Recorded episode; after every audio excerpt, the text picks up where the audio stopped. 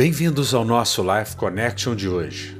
1 Coríntios, capítulo 2, versículo 12 nos diz: Agora recebemos não o espírito do mundo, mas o espírito que vem de Deus, para que conheçamos as coisas que nos foram dadas gratuitamente por Deus. Queridos, eu entendo que a única forma de você saber o que você tem direito por herança é pelo Espírito de Deus. Muitas pessoas, mesmo sendo cristãs e tendo recebido o Espírito Santo, essas pessoas ainda estão sendo enganadas. Elas estão vivendo aquém do que elas podem viver e do que Deus planejou para que elas vivam. O que nós sabemos é que nós não recebemos o Espírito do mundo, recebemos o Espírito de Deus. Nós recebemos o melhor de Deus e recebemos gratuitamente, graciosamente.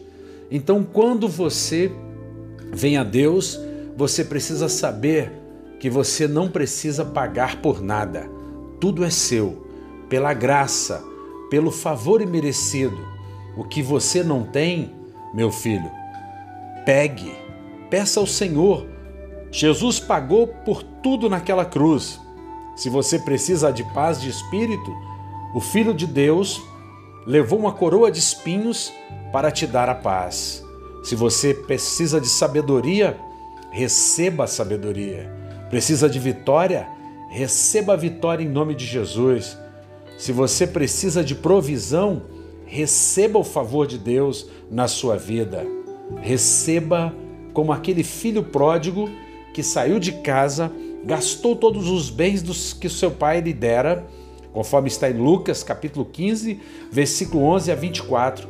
Mas quando ele voltou, ele recebeu tudo de volta. Aquele pai o recebeu de braços abertos. Ele recebeu tudo graciosamente. Deus não pode dar a você com base nas suas obras, porque se é pelas obras, diz a palavra, já não é mais pela graça, favor e merecido. Quando você tenta trabalhar para ter o favor de Deus, você frustra a graça de Deus. Você elimina o trabalho do Calvário de Jesus naquela cruz.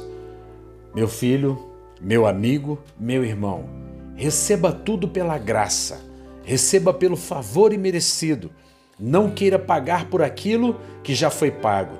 Jesus, quando morreu na cruz, ele disse no aramaico: Tetelestai está pago, está consumado. Receba pelo Espírito de Deus, receba de graça o favor imerecido da parte de Deus. Que você seja ricamente abençoado, altamente favorecido. Um beijo grande no coração. Até o nosso próximo encontro.